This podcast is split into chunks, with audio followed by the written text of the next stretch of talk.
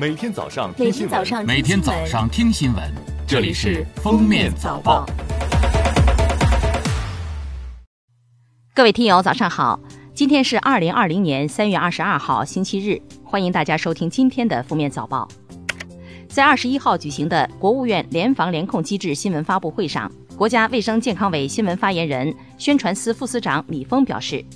自三月十一号世卫组织宣布疫情已具有大流行特征以来，累计境外输入病例从八十五例增长到二百六十九例，增幅为百分之二百一十六，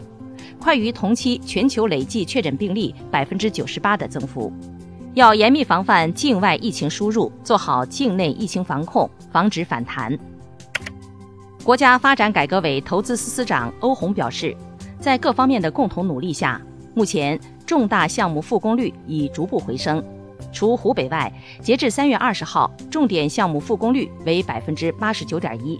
北方地区重点项目复工率为百分之六十点三，相对较低。除受疫情影响外，主要是东北、西北等地区还在陆续进入施工期。据报道，新冠疫苗一期临床试验开始人体注射实验，一批志愿者已注射。此前，中国工程院院士王军志在新闻发布会上表示，我国已有研究进展比较快的单位向国家药监局滚动递交临床试验申请材料，并且已经开展临床试验方案论证、招募志愿者等相关工作。据了解，一期试验需要的志愿者并不多，仅限武汉地区常住居民、武昌、洪山、东湖风景区户籍居民优先，年龄十八至六十周岁。经过筛选和体检后，符合要求的志愿者可以接种疫苗。此后的十四天为集中隔离观察期。中国足协二十一号在官网表示，足协已从西班牙人足球俱乐部获知，效力于该俱乐部的中国男足国家队队员吴磊确诊感染新冠病毒。目前，吴磊症状轻微，正接受治疗。杭州市新冠肺炎疫情防控指挥部二十一号发布通告。根据疫情形势调整疫情防控措施，各类企事业单位、楼宇、景区、宾馆、商场、地铁、公交、出租车等公共场所和交通工具取消测温加亮码等管控措施。从三月二十一号九时起，江西全省所有社区、小区、村组取消封闭式管控，取消限制人员进出措施。保留流动性管理，保留出入人员体温监测和查验个人健康码，确保城乡居民正常出行、工作、生活。韩国政府升级了对从欧洲入境者的防控，从二十二号开始，所有欧洲入境韩国的人员将接受新冠病毒检测，检测结果呈阴性的人也需要被隔离两周，有症状者在检疫所、隔离设施接受检查。无症状者在指定的临时生活设施接受检查。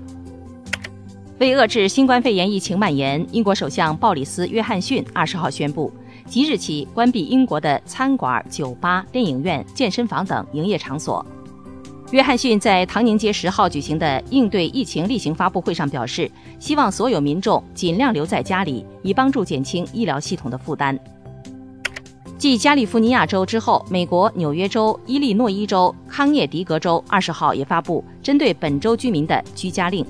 这些居家令涵盖纽约、洛杉矶、芝加哥等大城市，影响数千万人，以遏制新冠病毒传播。美国总统特朗普宣布，纽约州出现重大灾难。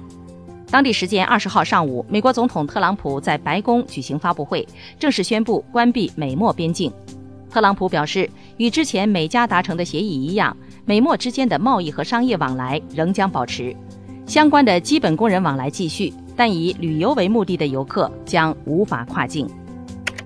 意大利卫生部宣布，从二十号起关闭该国所有的公园和其他公共场所，以遏制新冠肺炎疫情蔓延。意大利民事保护部门负责人、新冠病毒应急委员会专员博雷利说：“意大利新冠肺炎疫情的峰值可能需要一周甚至更长时间才能到来。”巴西国会参议院二十号通过巴西政府提交的有关公共灾难状态的法令后，巴西当天进入公共灾难状态。国际奥委会主席巴赫近日在接受采访时表示，国际奥委会正在评估东京奥运会受疫情影响的各种不同情况，但取消东京奥运会不在考虑范围。感谢收听今天的封面早报，明天再见。本节目由喜马拉雅和封面新闻联合播出。